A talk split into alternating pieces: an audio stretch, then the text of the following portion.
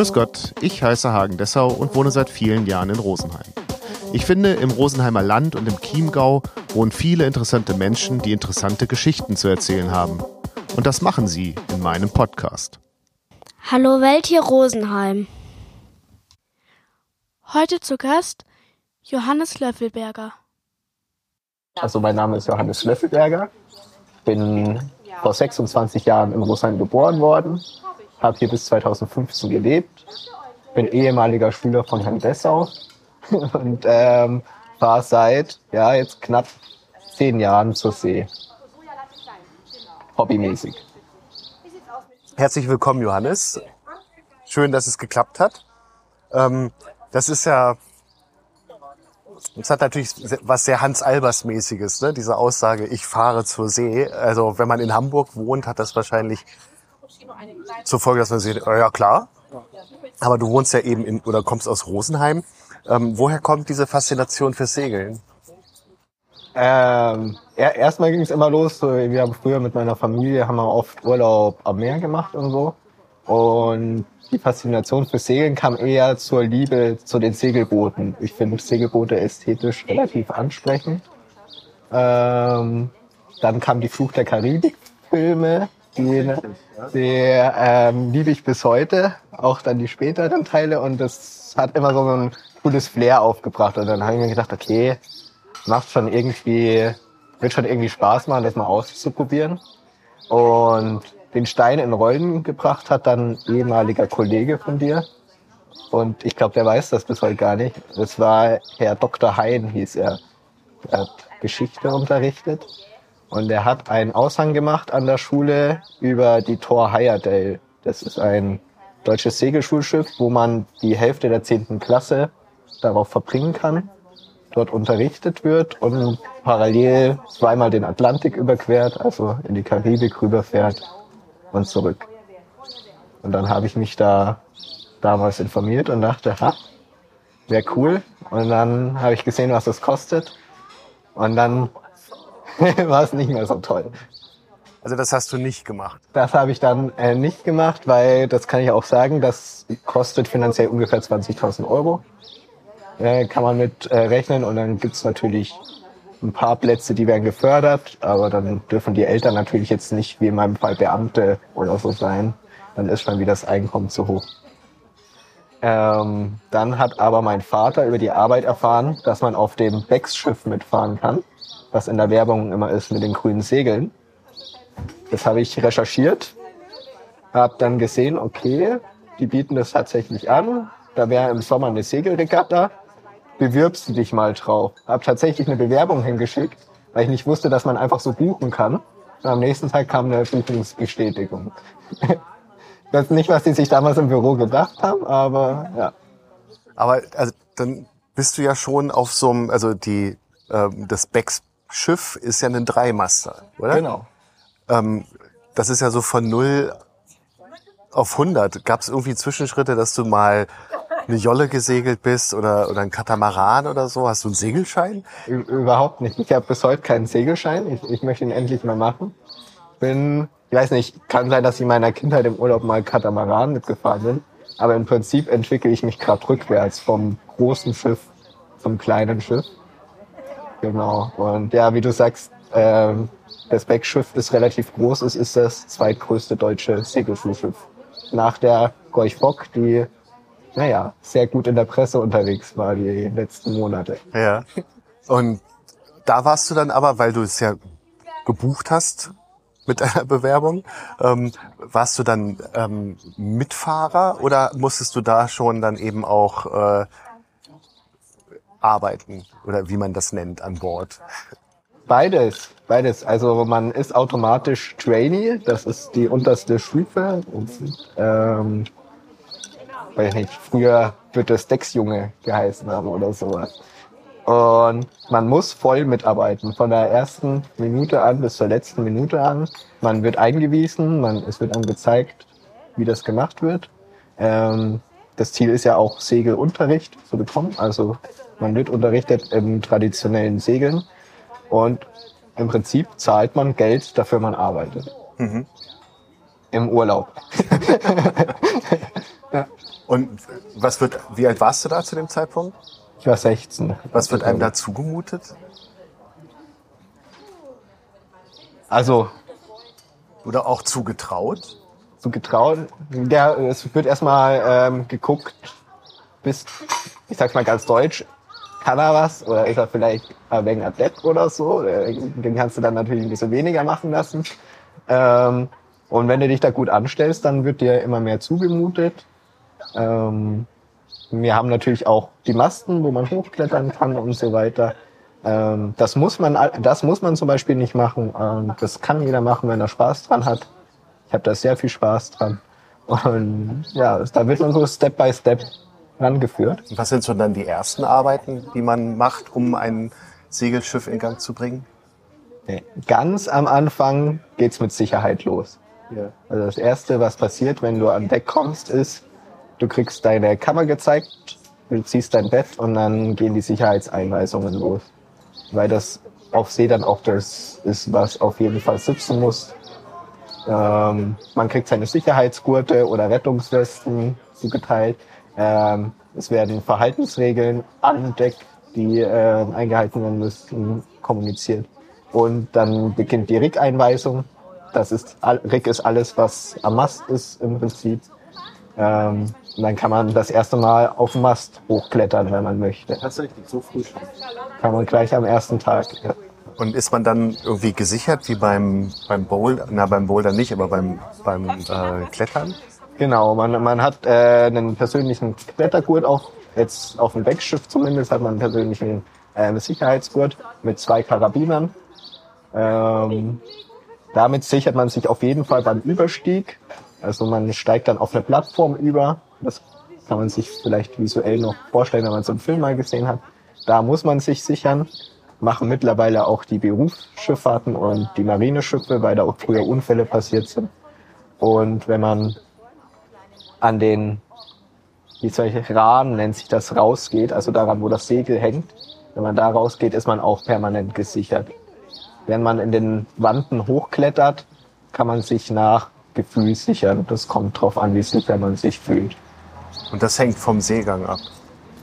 Das hängt vom Seegang davon ab. Das hängt auch davon ab, wie stark der Wind ist. Der prinzipiell drückt einen ja erstmal der Wind rein, dann fühlt man sich sicherer.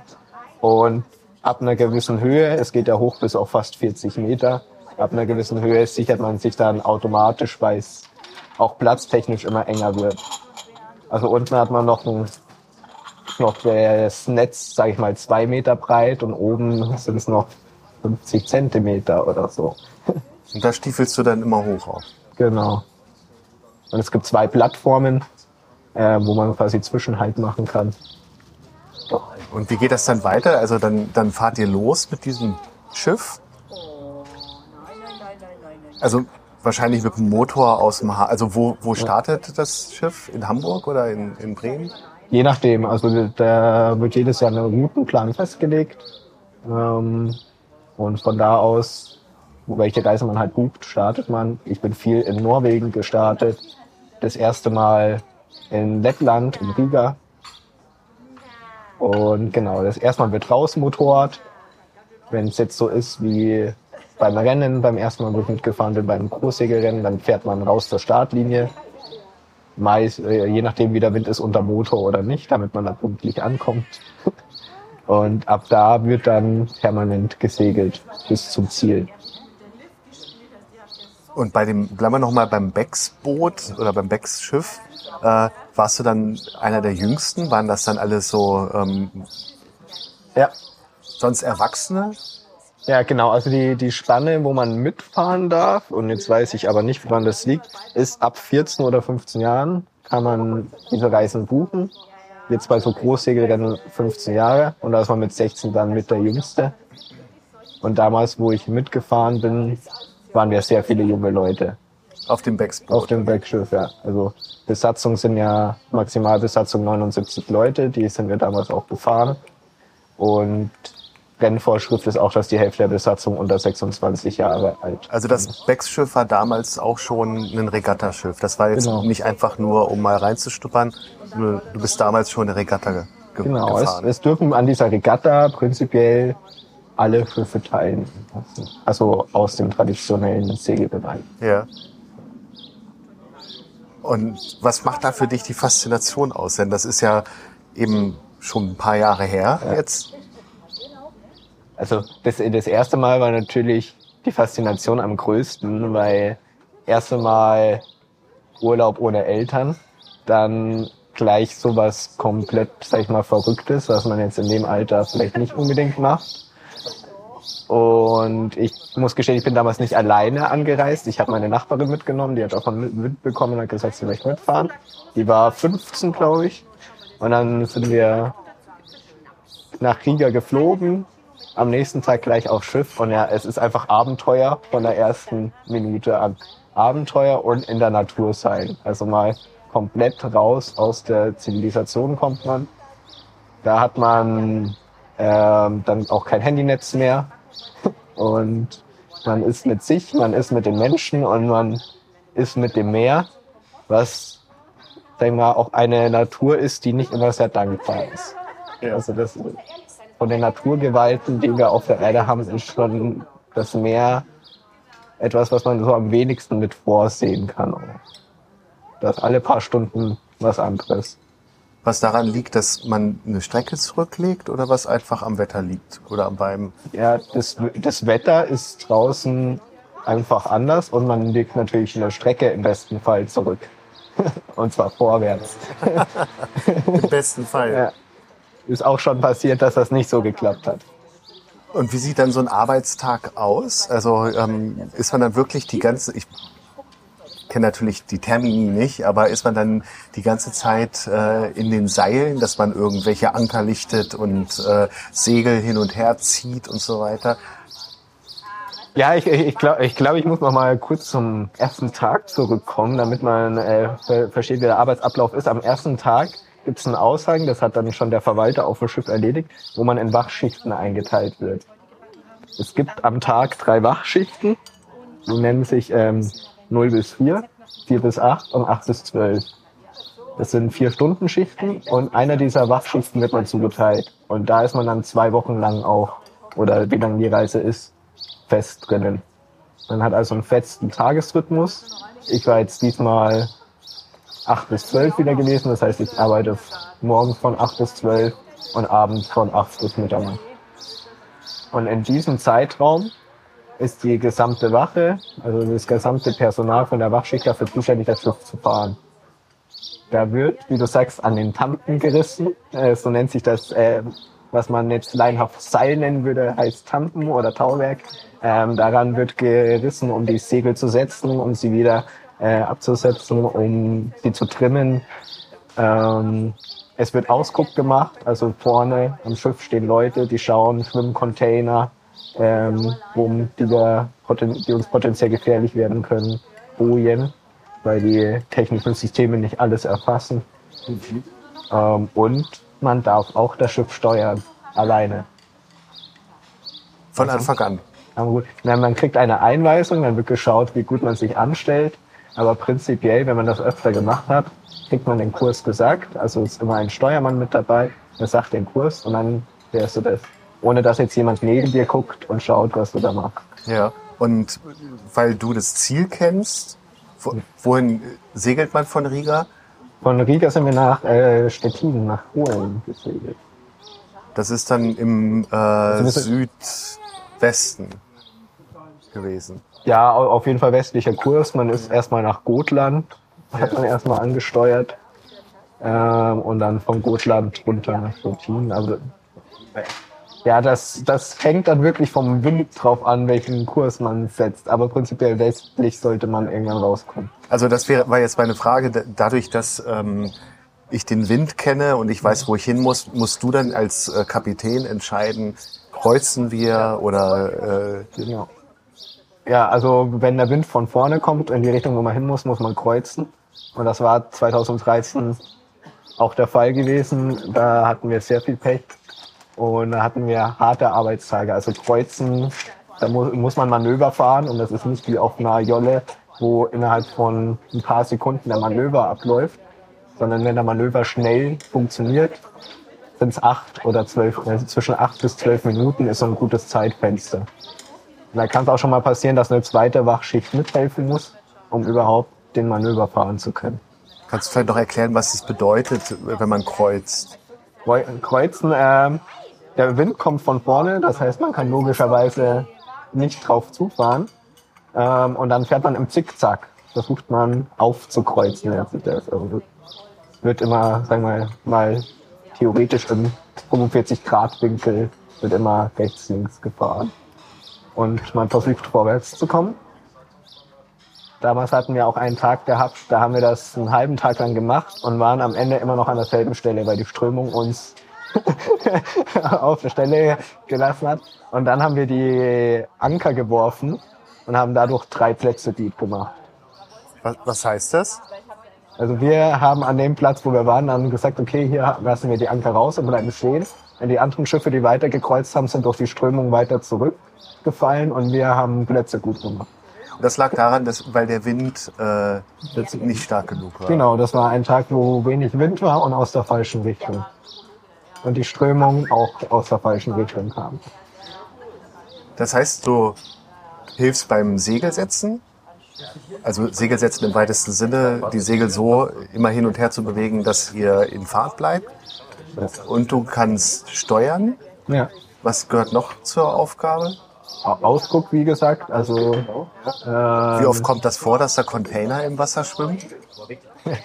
Also mir ist es mir ist es noch nicht passiert. Mir ist vor vier Jahren war ich im Mittelmeer, drei vier Jahren, äh, haben wir nachts blinkende Bojen gehabt, die wir auf dem Radar nicht hatten. Das war ein losgerüstetes Segelschiff gewesen und so. Ähm, also es kann schon passieren, dass wirklich Sachen auftauchen, die nicht auf dem Radar sind. Gerade Bojen und Fischernetze werden nicht erkannt.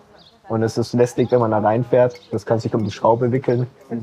Und dann müssen im Hafen erstmal Taucher wiederkommen, um die Schiffsschrauben da zu befreien.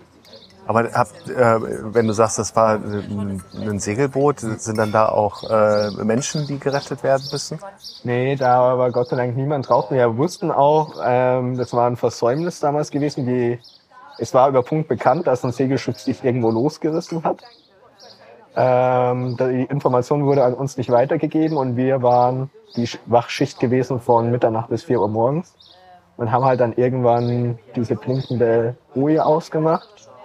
Und dann war das Prozedere so gewesen, dass wir, wir haben Strahler an Deck, die haben wir ausgerichtet und das Objekt angestrahlt und dann werden Winkbewegungen gemacht und rübergerufen.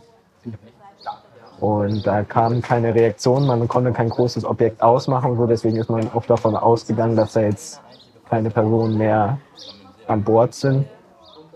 Und es war relativ dunkel, deswegen konnten wir auch nicht genau erkennen, was es war. Und dann hat sich da später herausgestellt, dass das ein Segelschiff gewesen war, was wie gesagt vielleicht auch schon gekentert war, mit der Boje da umgetrieben ist. Ja. Also Glück gehabt. Ja, und naja, man hätte es vielleicht auch, weiß ich nicht, an dem Tag wäre es gegangen, weil wir wenig Wind auch hatten. Man hätte das eventuell irgendwie bergen oder anleinen können, weil es dann, glaube ich, seerechtstechnisch einem gehört hätte. Dann hätte die Stiftung einen kleinen Gewinn gemacht, sage ich mal. Aber da, da möchte ich mich jetzt nicht hundertprozentig festlegen. Was gehört da noch zu euren Aufgaben? Müsst ihr auch kochen? Guter, gu, guter Punkt, den äh, habe ich fast vergessen. Einmal in den zwei Wochen, ähm, zumindest wenn es voll besetzt ist, hat man Backschaft, nennt sich das. Und das ist im Prinzip ein Tag lang Haushalt. Das beginnt morgens um sechs und hört abends um acht, neun auf. Das ist mit der anstrengendste Tag. Und da wird Küchendienst gemacht. Es gibt eine Tagesputzaufgabe. Und ja, das kann Spaß machen und kann auch nicht Spaß machen. Das kommt drauf an, wie der Seegang ist und es kommt drauf an, was für ein Typ man ist. Wie man Und sich mit das wem, man, gestaltet. mit wem man zusammenarbeitet? Also das ist wahrscheinlich auch ein Team, oder? Genau, das sind fünf Leute im besten Fall, vier, fünf Leute. Ähm, und einer der Leichtmatrosen ist dann meist der Oberbackschafter, nennt sich das, der so organis- organisiert alles. Einer stellt sich meist in die Pantry, nennt sich das. Das ist der, ähm, Spülraum. Da haben wir Gott sei Dank auf dem Backschiff eine Industriespülmaschine. Und dann wird da abgewaschen und das ist auch der beste Raum, da bin ich gern, weil da ist die Bluetooth-Box. Und dann kannst du da äh, zwölf Stunden lang Halligalli machen und so eine kleine ähm, Pu- Putzparty daraus äh, machen. Habt ihr noch weitere Aufgaben dann an Bord? Ähm, während der ganzen Fahrzeit untertags gibt's noch an Deck immer einen Bootsmann, fährt mit, oder Bootsfrau. Ähm, die sind dafür zuständig, dass Instandhaltungsarbeiten an Deck gemacht werden. Ähm, das ist meist sowas äh, Nerviges wie Rostklopfen, Lackieren, aber auch Arbeiten am Tauwerk. Und da wird man auch darin unterrichtet, wie das handwerkstechnisch funktioniert. Und dann wird parallel immer das Schiff instand gesetzt, weil ähm, das Meer setzt jede Sekunde lang zu. Also man kommt mit dem Reparieren nicht hinterher. Das heißt, ähm, wenn du deine Schicht hast, kümmerst du dich ums Segeln. Ja. Und wenn du keine Schicht hast, dann musst du äh, Repara Reparaturen durchführen. Ja, das ist auf freiwilliger Basis, das kann man nach Interesse machen. Und ja, meist macht Spaß, da tun wir sich mit ein paar Leute zusammen und dann sagt man, okay, jetzt mach mal irgendwas. Und das hat dich damals so ähm, fasziniert, dieser erste Turn, dass du das seitdem sehr regelmäßig machst. Ne? Genau, es hat mich damals fasziniert, weil dieser Abenteueraspekt da war, weil man einfach wahnsinnig viele Leute kennenlernt von überall her und ähm, auch im selben Alter oder im anderen Alter. Ich habe viele Freunde da gefunden, mit denen ich heute noch gemeinsam im Urlaub war. Ähm, und ich mache das Ganze noch, obwohl ich auch bei meinem ersten Turn seekrank geworden bin. ja. Und wenn du da Leute kennenlernst, ähm, kann man sich dann ähm, gemeinsam fürs nächste Mal anmelden, dass man wieder aufs gleiche Schiff kommt oder muss man die Crew nehmen, die einem zugewiesen wird? Ähm, ja, also es gibt halt diese 79 Plätze. Wenn die, wenn die voll sind, ist das Schiff voll. Und wir machen das so, wir schreiben uns halt immer irgendwann im Winter zusammen und sagen, okay, jetzt ist der neue Plan raus. Ähm, sagt euch da irgendwas nächstes Jahr zu oder so. Und dann visiert man gegebenenfalls was an und dann bucht man das gemeinsam. Und dann kann man im Büro auch Bescheid sagen, ja, geht's, dass wir vielleicht in derselben Wachschicht dann auch fahren können. Und ähm, weswegen wir das vor allem auch gemeinsam machen, ist, weil wir auch früher immer drei, vier Tage früher anreisen, weil ich mich damals in Riga so geärgert habe, nur einen Tag in Riga gewesen zu sein. Und es einfach dann mal schön ist, die Städte auch noch anzugucken, wo man überhaupt ist. Zum Beispiel in Nordnorwegen oder so, wo ich war, ist mega faszinierend, äh, im Sommer in Norwegen zu sein. Das heißt, dass du seitdem, ich unterstelle jetzt mal, die Corona-Sommer muss man wegixen, ähm, aber eigentlich immer äh, unterwegs gewesen bist dann. Ja, es war zwei, Jahr, zwei Jahre lang, wo ich das nicht gemacht habe, wobei ich im Corona-Jahr über eine Stiftung, zu der kann ich später noch was sagen, ähm, über eine Stiftung einen Platz gesponsert bekommen habe auf so einem kleinen Haikutter und wir sind da in der, eine Woche lang in der dänischen Südsee rumgefahren, so Inselhopping machen in der dänischen Südsee auf einem kleinen Schiff. Das hat jetzt nur ein oder zwei Masten gehabt. Was ist denn die dänische Südsee? Das äh, war mir bis dahin auch nicht bekannt. Äh, Im Prinzip ist das das ganze Inselgeflecht, was dann bei Kiel oben kommt. Ja. Und das schimpft sich anscheinend dänische Südsee. Also, du fährst da mit, bezahlst Geld, Ja. ähm, um zu arbeiten. Da hast du ja schon gesagt, das ist ähm, schon mal ähm, ein ein besonderer Aspekt. Du triffst dort Menschen aus aller Herren Länder und schläfst mit, mit erstmal fremden Menschen in einer Koje wahrscheinlich. Genau. Also in einer Kammer. Die Koje muss man sich nicht zwangsläufig. Die Koje ist das Bett also, Ja, oder? die Ko genau, die Koje ist das Bett. Ähm, auf Jugendfahrten schlafen da manchmal dann trotzdem zwei Leute drin. Das ergibt sich kann man dann aus anderen Gründen, nicht wegen Platzmangel. Aber äh, du, du triffst da auf, also vier Bettkammern sind das. Du triffst also auf drei Menschen, die du mutmaßlich erstmal nicht kennst. genau. Ja. Also man muss sagen, das Backschiff ist das sehr luxuriös. Also man hat wirklich eine Vierbettkammer und einen eigenen Waschraum dabei. Ich war schon auf Segelschiffen, da schläfst du mit 70 Leuten in einem Raum. Das ist dann was anderes. Da muss man sich dann ja von der Erholung erholen, oder? Ja, also es, es hört sich immer erstmal alles schlimm an, aber es, ich, ich habe das äh, überhaupt nicht negativ in Erinnerung gehabt. Diese, man ist einfach kaputt von der Arbeit, man schläft dann. Ob da jetzt noch, äh, was weiß ich, wie viele andere Leute im Raum sind, das kriegt man gar nicht mehr so mit. Was ist äh, für dich das, die größte Herausforderung? Du hast es vorhin so in einem Halbsatz gesagt, dass du mit so vielen Menschen auf vergleichsweise engem Raum bist, ähm, dass du dem Wetter ausgesetzt bist oder dass du mit dir das äh, so viel Zeit verbringen musst? Ähm, die größte Herausforderung oder auch das primäre Ziel ist ja erstmal mit 80 Leuten auf engen Raum es auszuhalten, zusammenarbeiten zu können und im Prinzip seine Soft Skills weiterzuentwickeln. Das kann bei längeren Reisen sehr herausfordernd werden. Das kann auch herausfordernd werden, wenn du Leute hast, die dir auf den Zeiger gehen, was immer der Fall ist. Bei so vielen Menschen sind automatisch Leute dabei, mit denen du nicht zurechtkommst. Und das kann schon anstrengend werden, Systeme oder Verhaltensweisen zu entwickeln, wie man sich in diesen Situationen verhält. Und das macht jeder Mensch anders. Ähm, was, sind, was sind deine äh, Tipps? Boah, ich, ich, ich, ich, ich habe da überhaupt keinen Tipp dazu. Ich ähm, versuche, es gibt Leute, die fahren zum Beispiel mit, weil sie auch nichts anderes haben. Also die haben keinen Sozialkreis in ihrem Privatleben. Und traurig das erstmal klingt. Ähm, die sind dann sehr mitteilungsbedürftig. Ähm, da muss man dann versuchen, zum Beispiel das richtige Maß zu finden, also auch den Leuten mal zuzuhören, dass sie auch wirklich so ihr Ziel erreichen. Wir haben jetzt mal mit wem geredet und so. Ähm, gleichzeitig, wenn man das zu viel macht, kann es auch passieren, dass du 24-7 diese Person an dir kleben hast.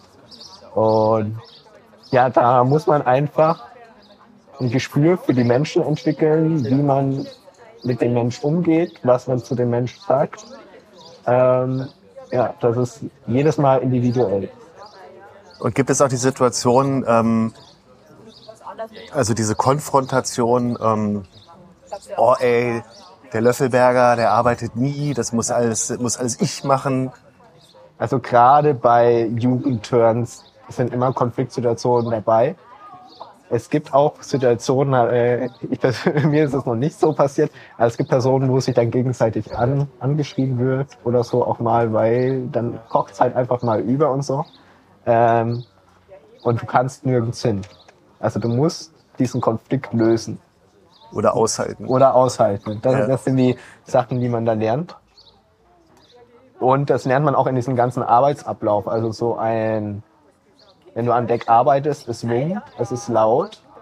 Ähm, wenn du Manöver fährst, sind die Leute teilweise angespannt. Gerade im Rennen ist ja auch so ein bisschen der kompetitive, äh, das kompetitive Ziel mit dabei.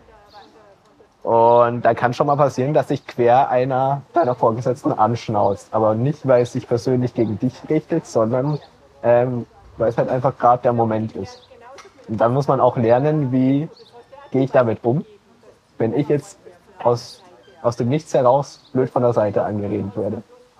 Und das passiert im Arbeitsalltag ständig, wahrscheinlich. Also in großen Firmen oder auch in mittleren Firmen, man, wenn man mal Praktika macht, merkt man, ähm, da ist nicht immer alles Friede, Freude, Eierkochen und Kuchen und auf so Schiffen kann man trainieren, mit diesen Situationen umzugehen. Ist man dann auch selber mal in der Situation, ähm, Befehle geben zu müssen oder zu dürfen? Ähm, in die Situation kommt man, wenn man jetzt wie ich viel mitfährt. Normalerweise sind Leute, die äh, sag ich mal, das Wissen haben, was ich mittlerweile habe, leicht Matrose oder so. Also sind schon dafür da, die Leute einzuleiten und so. Dann greift man schon mal ein, wenn Leute etwas zum Beispiel Saudummes machen. Also es gibt äh, manchmal denkt man nicht drüber nach, dann hat man seine Hand äh, irgendwo falsch, wo es sehr schnell gefährlich werden kann. Da hast du nicht die Zeit, mal nett zu sagen, mach das, sondern da musst du von der Seite kommen und sagen, ja, findest du. Werden, weil du es gerade ansprichst, werden solche Sachen auch geübt, so Mann über Bord oder so? Genau. Also das kann man ja theoretisch einmal durchsprechen, aber es ist dann ja wahrscheinlich was anderes, wenn es dann tatsächlich mal passiert. Äh, Genau, es gibt ein, äh, gibt ein Handbuch auch, wo, also ein Schiffsbuch, da muss das immer eingetragen werden, wann die Manöver gemacht werden und die müssen, glaube ich, auch gemacht werden. Es werden Mann über Bord Manöver gemacht, es werden immer Generalalarm wird jedes Mal geprobt, es wird Brandübungen gemacht, Feuer ist das gefährlichste, was dir auf See passieren kann. Ähm, das wird alles gemacht. Mann über Bord Übungen sind immer sehr interessant und gleichzeitig auch sehr schockierend Weil, weil man selbst bei vermeintlich flacher See sieht, wie schnell man die Person nicht mehr sehen würde, wenn sie über Bord geht. Also da, da bleibt nicht viel Zeit. Da über, den, über wie viel Zeit redest du? also bei, äh, Bei besten Bedingungen? bei, ja gut, bei besten Bedingungen. Ja, ich weiß ja nicht, flache See ist, sind nicht beste Bedingungen. Also, also es gibt, bei spiegelglatter See geht das relativ lang, aber wenn wir jetzt mal eine seichte Wellen haben oder so, dann kann innerhalb von äh, drei, vier Minuten kann schon die Sicht weg sein. Und wenn du erhöhten Seegang hast, dann äh, kannst du, wenn du Glück hast, äh, wenn du Pech hast, noch eine Minute nicht mehr sehen, wo der ist. Und da wird halt geprobt, wie geht man in dieser Situation um, ähm, was macht man. Ähm, Im Prinzip ganz simpel. Die Person, wenn du siehst, dass jemand über Bord geht, machst du nichts anderes mehr, als da zu schreien, Mann über Bord, wie im Film. Streckst deinen Arm aus und hältst dahin. Du rennst nirgends mehr hin, sondern versuchst, den Fokus zu halten. Und jeder andere an Schiff, der das mitbekommt, wiederholt genau dieses Prozedere, versucht auch, die Person ins Visier zu nehmen und streckt den Arm dann aus, bis das bei, auf der Brücke ankommt. Ähm, es werden parallel Rettungsmittel, die in der Nähe sind, hinterhergeschmissen. Da gibt es verschiedene Konstellationen. Ähm, es gibt reine Rettungsringe, es gibt Rettungsringe mit Blinksignalen oder mit äh, Rauchfackeln dran. Und das Ziel ist, falls das halt so ein Rettungsmittel in die Nähe der verunfallten Person kommt, damit diese das Rettungsmittel erreichen kann. Und dann wird begonnen ein Rettungsboot. Wir haben zwei ähm, Bereitschaftsboote dabei, die werden dann ausgebotet und dann die Person eingesammelt. Und parallel muss das Schiff irgendwie zum Stillstand gebracht werden oder der Kurs gerechnet werden. Und das ist jetzt schon mal passiert, also nicht, dass du über Bord bist, sondern dass während deines Mitfahrens Nein, jemand über Bord gehen gegangen ist. ich habe es nur über einen Funk mitbekommen. Also das wird ja auch immer gefunkt, wenn das passiert. Ähm, passiert gar nicht so selten. Also es passiert gerade auf so kleineren Yachten oder so passiert es gern mal, dass irgendwer mal runterfällt. Ähm, bislang, Gott sei Dank, wurden die auch immer gleich wieder eingesammelt. Auch so eine, Yacht, so eine Yacht, da wird das ja auch, da ist das vom Segelschein ist das Prüfungsbestandteil, einen Mann über drauf Manöver fahren zu können. Ähm, das wird auch trainiert und wenn man keine schwere See hat, wird das einigermaßen Ja. gut. Du hast es vorhin schon mal so angesprochen. Ähm, geht es, den Wellengang zu beschreiben? Also du ähm, bist ja gerade erst auf dem ähm, äh, Turn gewesen und musstest wegen Corona in Isolation und hast das mal kurz gefilmt. Ja. Und hast dann aber gesagt, es ist so schwer, das zu, zu zeigen, wie, wie, wie wahnsinnig der Wellengang gerade ist. Ja, also man hat zum einen, wenn man filmt, hat man, ein Wasserfilm ist immer schwierig, weil man durch die Linsen oder so jetzt von der Handykamera, die nimmt, äh, nimmt das schon mal nicht so auf wie das Auge, äh, habe ich immer im Gefühl. Und äh, Zweite ist, man, man unterschätzt immer die Höhe der Wellen. Das ist ja wie eine Sinuskurve, also eine Welle ist ja immer ein Tal und Punkt. Man hat nicht einen Abfall von drei Meter auf null und dann geht's gleich wieder hoch. Also es ist ja keine Wand. Au- außer es kommt jetzt äh, an der Küste an. Und das macht das unheimlich schwierig einschätzen zu können, als Laie erstmal, wie hoch ist jetzt diese Welle. Oft will man sagen, also es sieht ja aus wie ein halber Meter, dann sind es aber zwei. Und äh, wenn man, das ist dann auch wieder diese Mann über Bord Geschichte. Man denkt, okay, wir haben hier 50 Meter hohe Wellen. Ja, nee, wenn du die Boje, die rote Boje reinschmeißt bei der Übung, dann siehst du die gleich nicht mehr. durch die Wellentäler. Und ähm, wie macht sich dann so ein Wellengang auf so ein Schiff bemerkbar? Also das ist ja ein, großes Schiff. Ja. Ähm, fängt das dann doch schnell an zu eiern oder, oder wie läuft das? Es gibt verschiedene Bewegungen au- auf so einem Segelschiff. Und ja, also dieses Schiff, jetzt speziell das Wegschiff, ähm, das äh, bewegt sich doch relativ schnell, würde ich sagen. Ähm, man, man gewöhnt sich dran. Also am ersten Tag spürt man vielleicht mal jede Bewegung und nach sieben Tagen spürt man schon gefühlt gar nichts mehr. Äh, erstmal. Und die Bewegungen vom Schiff sind verschieden. Wenn man motort gegen die Wellen, was wir jetzt zum Beispiel die ersten zwei Tage gemacht haben, um zur Ziellinie zu kommen, weil der Wind kam von vorne, es war Seegang und man muss irgendwie äh, Startlinie mal nicht zum Start kommen. Ähm, das ist eine grundhaft ekelhafte Bewegung. Man hat keine Segel gesetzt, gesetzt. Die Segel bringen nämlich Stabilität rein. Es ist wie so eine Art Rührschüssel. Und das ist auch die Bewegung, wo schnell mal die Besatzung weniger wird oder die arbeitsfähige Besatzung und man sich auch gern mal hinten einklingt und dann mal Fische füttert oder so. Ähm, da gibt's verschiedene Mittel dagegen, wie man dem irgendwie Herr wird. Und dann gibt's noch den Seegang unter Segeln. Da werden Segel gesetzt, die stabilisieren dann teilweise das Schiff, dann werden Bildbewegungen rausgenommen. Dann ist es auch nicht mehr so, dass sich das Schiff irgendwie von unten, unten in die Welle reinbohrt und oben hüpft es raus, sondern es ist ein, mehr ein Gleiten, sage ich mal. Auch wenn so große Schiffe nicht mehr Gleitfahrten machen. Gibt es bei, bei ähm, Jollen gibt es ja die, die Situation des Unterschneidens, also dass die Spitze vom Kat zum Beispiel oder beim, beim Katamaran in die Welle reinfährt und dann das Boot umkippt. Äh, gibt es was Vergleichbares bei so großen Booten eigentlich? Bei so Nein, Schiffen? also, also ich, ich, ich hoffe jetzt nicht, dass das schon mal passiert wäre. Da müsste äh, ordentlich zugehen. Ähm, nee, also kann, kann ich mir nicht vorstellen, wie das funktioniert, aber es, äh, da, müsst, da müssten schon monströse Wellen kommen. Ja, du hast vorhin von 15 Metern gesprochen, 15 Meter? oder? Das falsch verstanden. Ja, ich hoffe nicht, aber wenn, wenn, dann ist es genauso passiert. Ja, aber äh, also einmal, einmal äh, die Wellen, aber wie ist das auch mit dem Wind? Also wie, wie nimmt man den Wind wahr?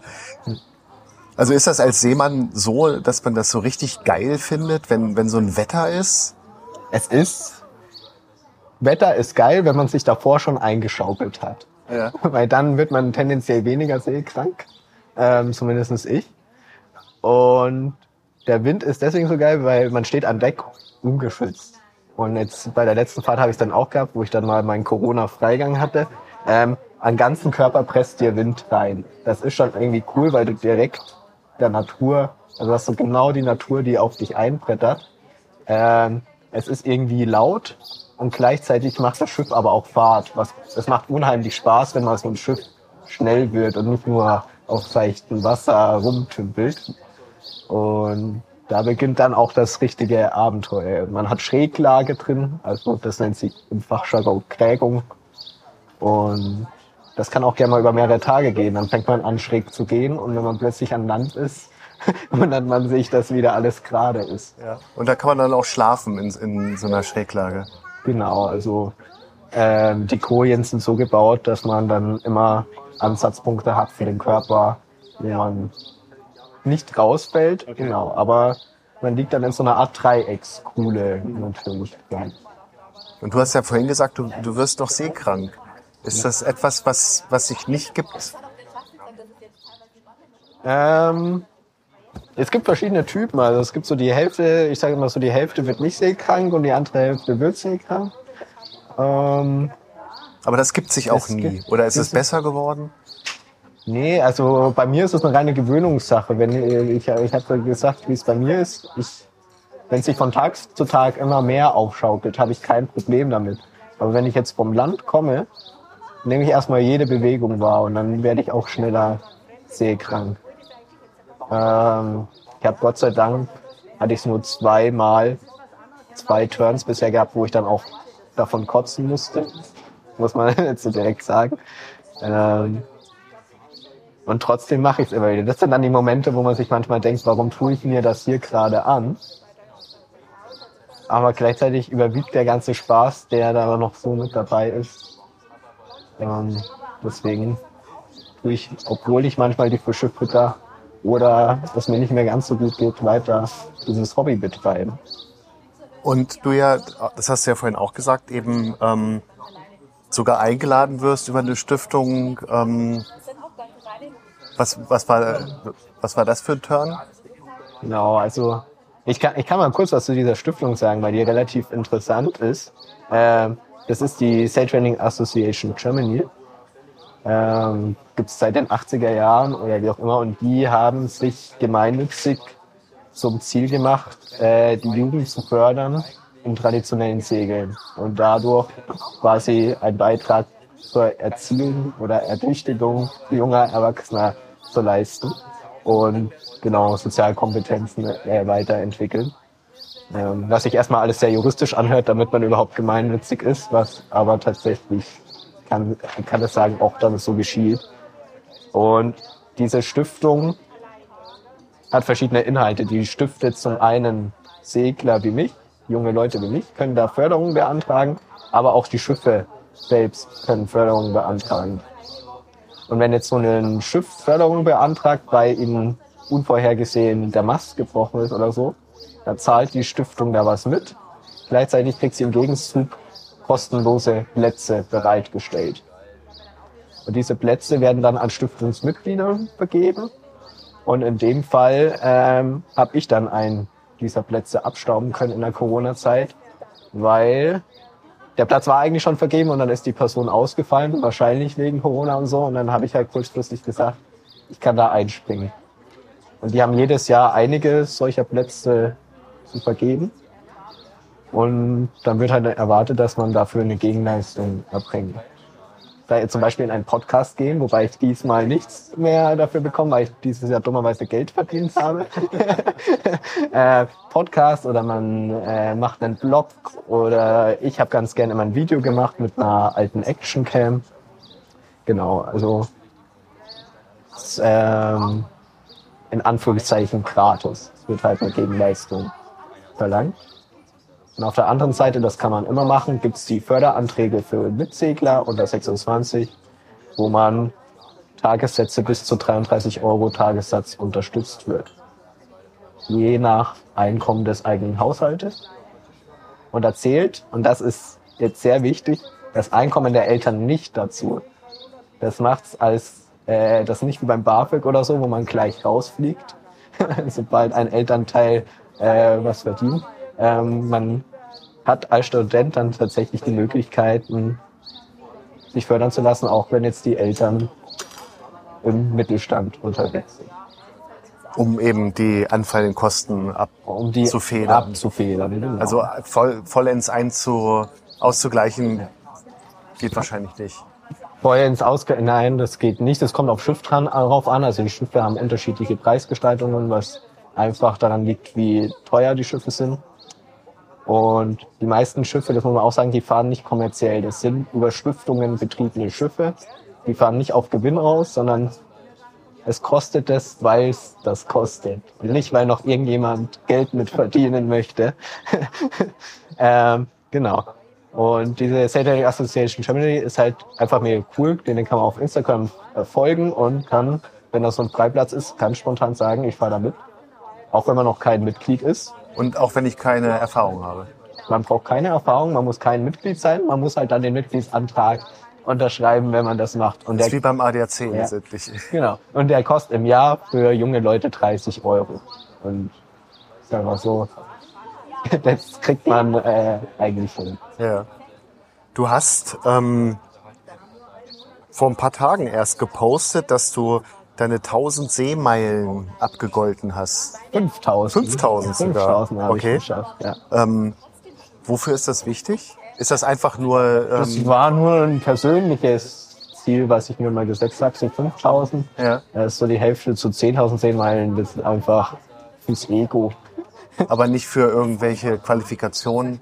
Also man braucht schon, um jetzt Leichtmatrose oder Matrose zu werden, muss man Seemeilen vorweisen können und man muss ähm, Seetage vorweisen können. Dafür ist es schon wichtig, deswegen gibt es diese Meilenpässe.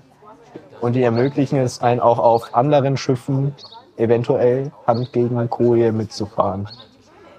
Also ich habe mich schon auf Schiffen eingebucht, wo wir zum Beispiel von, nur von Rostock nach Kopenhagen sind. Äh, war eine ganz lustige Geschichte gewesen. Und die haben dann mitbekommen, dass ich eigentlich schon viel öfter gefahren bin. Die haben gesagt, ja, wenn ich will, kann ich Rückzug für Lau mitfahren. So muss halt ein bisschen arbeiten mit. Ja. Also das äh, kann man sich dann so ein bisschen erarbeiten, alles. Bist du denn dann schon Leichtmatrose oder? Nee, ich habe die Leichtmatrosenprüfung, also ich bin einmal ernsthaft als Anwerber, Anwärter gefahren. Und da gab es dann äh, einen Tag vor Prüfungszulassung einen politischen Konflikt. Nenne ich das mal. Das, das ist das, wo ich auch gesagt habe, was man lernt auf so einem Schiff. Ähm, dass es Konfliktsituationen gibt, die man auch nicht groß beeinflussen kann. Und damals war es einfach so gewesen, dass die Frau vom Bootsmann und ich nicht äh, menschlich so gut klargekommen sind. Und ich dann deswegen zur Prüfung nicht zugelassen wurde. Äh, was mein Ausbilder sehr schade fand. Ich war damals sehr gut ausgebildet worden. Und ja, er hat gesagt, er kann nichts machen. Ich fand es jetzt auch nicht schlimm. Das, das war eine Situation halt, die konnte man nicht beeinflussen. Willst du es wiederholen? Die Prüfung? Oder Prüfung? geht das jetzt nicht mehr? Ich werde jedes Mal seitdem gefragt, wenn ich mitfahre, ob ich sie mache. Ja. Ähm, der Grund, warum ich sie noch nicht gemacht habe, ist, dass ich häufig aus stressigen Prüfungsphasen rauskam und gesagt habe, Leute, ich möchte jetzt hier einfach zwanglos Urlaub machen, ohne noch parallel die Ausbildung mitzumachen. Weil so eine Leichtmatrosenausbildung ist dann verschult noch Unterricht so ein bisschen an Deck und so, man kriegt dann sehr wenig Schlaf. Also das wird schon sehr anstrengend, macht aber auch Spaß. Ja. Darf man eigentlich auf so einem Schiff auch mal nichts machen? Oder wird ja. das nicht gern gesehen? Also in der arbeitsfreien Zeit, also neben deiner Wachschicht, kannst ja. du guten Gewissens nichts machen. Zumindest wenn du kein Leichtmatrose bist oder höher. Okay. Du hast ja schon die, für dich die Vorteile äh, angesprochen, aber äh, einen Punkt möchte ich noch mal ganz kurz ähm, nehmen. Du hast das ja damals in den Ferien gemacht. Ja. Ähm, also du hast in den Ferien gearbeitet und dafür bezahlt, statt Geld zu kriegen. Ja. Ähm, wie ist, ist das im Freundeskreis angekommen? Oder auch heute noch? Ähm, die finden das cool, da, da, dass, ich, dass ich das mache.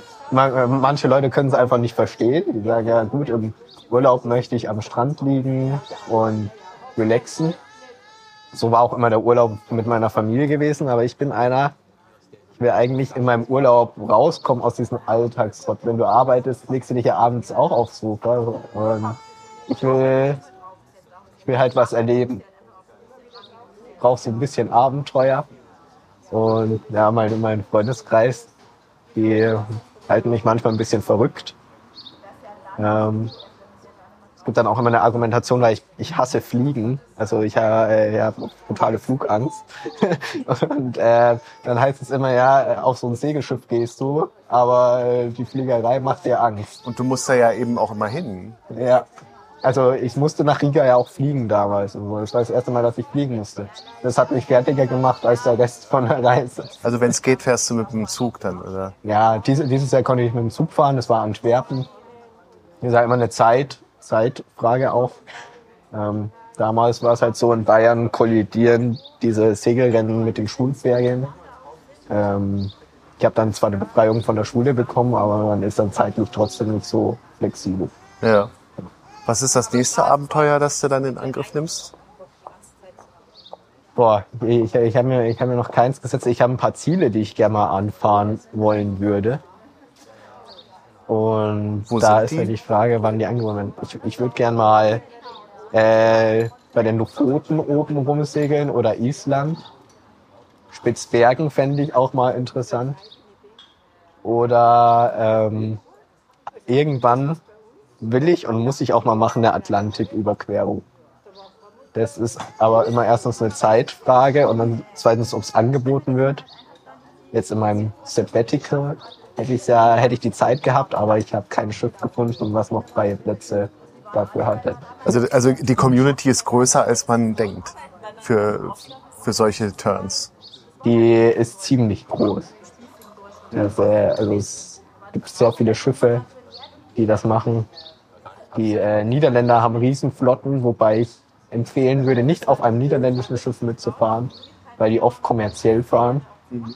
Ähm, Deutschland hat ein paar Schiffe und dann gibt's die ganz schönen Schiffe der Norweger und so, die sind halt mit dem Euro als Währung nicht so gut zu finanzieren. Aber die, das heißt, diese Tallship Races sind vornehmlich in europäischen Gewässern unterwegs. Die, also diese, äh, die Tallship Races im Sommer sind in europäischen Gewässern, Nord- und Ostsee, sind aber Schiffe aus aller Welt, ja. Ähm, da sind häufig die Navy-Schiffe da, die verschiedene Staaten repräsentieren, Brasilien, ähm, Oman zum Beispiel, also der Wüstenstaat. Die sponsern und stiften auch sehr viel. Da kann man sich auch ein Stipendium holen, bis zu 500 Euro. Wer mal mitfährt, äh, kann sich da auch mal informieren. Und ja, also von aller Welt. Indien war jetzt dieses Jahr auch dabei gewesen wieder. Und das kommt immer darauf an, wie Schiffe unterwegs sind. Dann fahren da im Bereich von 15 bis 30 Schiffe der Größenordnung über 60 Meter fahren da mit. Russland hat ganz viele Schiffe, die durften jetzt dieses Jahr nicht mitfahren, aus gegebenen Anlass. Und das hat dann auch das entsprechende Feeling auf See, wenn teilweise Schiffe mit, ich glaube, 140 Metern unter Vollbesegelung bei der Startlinie ankommen. Sieht schon majestätisch aus. Oder der Wüstenstadt Oman haben noch so Säbel gekreuzt auf ihren Segeln drauf. das hat schon was. Und ist das dann auch so, dass die Boote, wie man das so aus dem Film kennt, also so wirklich dicht an dicht segeln oder, oder brauchen die so einen Mindestabstand, Sicherheitsabstand?